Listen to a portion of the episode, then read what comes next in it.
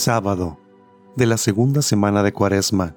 Evangelio según San Lucas, capítulo 15, versículos del 1 al 3 y del 11 al 32.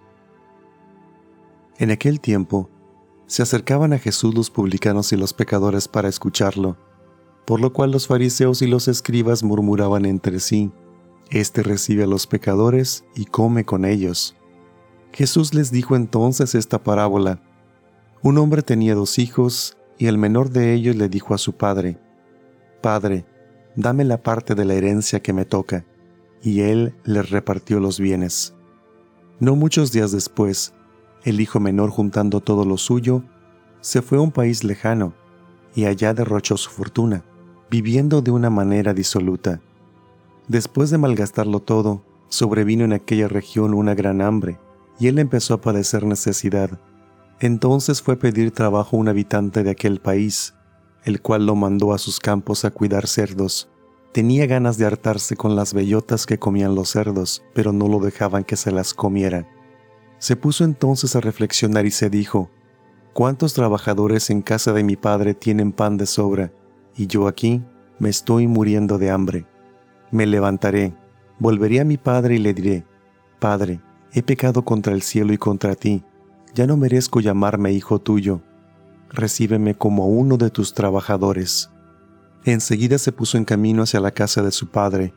Estaba todavía lejos cuando su padre lo vio y se enterneció profundamente. Corrió hacia él y echándole los brazos al cuello, lo cubrió de besos. El muchacho le dijo, Padre, he pecado contra el cielo y contra ti, ya no merezco llamarme hijo tuyo. Pero el padre le dijo a sus criados, Pronto, Traigan la túnica más rica y vístansela.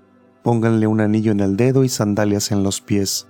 Traigan el becerro gordo y mátenlo. Comamos y hagamos una fiesta, porque este hijo mío estaba muerto y ha vuelto a la vida. Estaba perdido y lo hemos encontrado. Y empezó el banquete. El hijo mayor estaba en el campo, y al volver se acercó a la casa. Oyó la música y los cantos. Entonces llamó uno de los criados y le preguntó qué pasaba.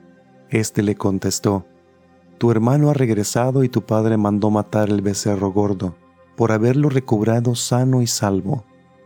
El hermano mayor se enojó y no quería entrar. Salió entonces el padre y le rogó que entrara, pero él le replicó, Hace tanto tiempo que te sirvo sin desobedecer jamás una orden tuya, y tú no me has dado nunca ni un cabrito para comérmelo con mis amigos. Pero eso sí, viene ese hijo tuyo, que despilfarró tus bienes con malas mujeres, y tú mandas matar el becerro gordo.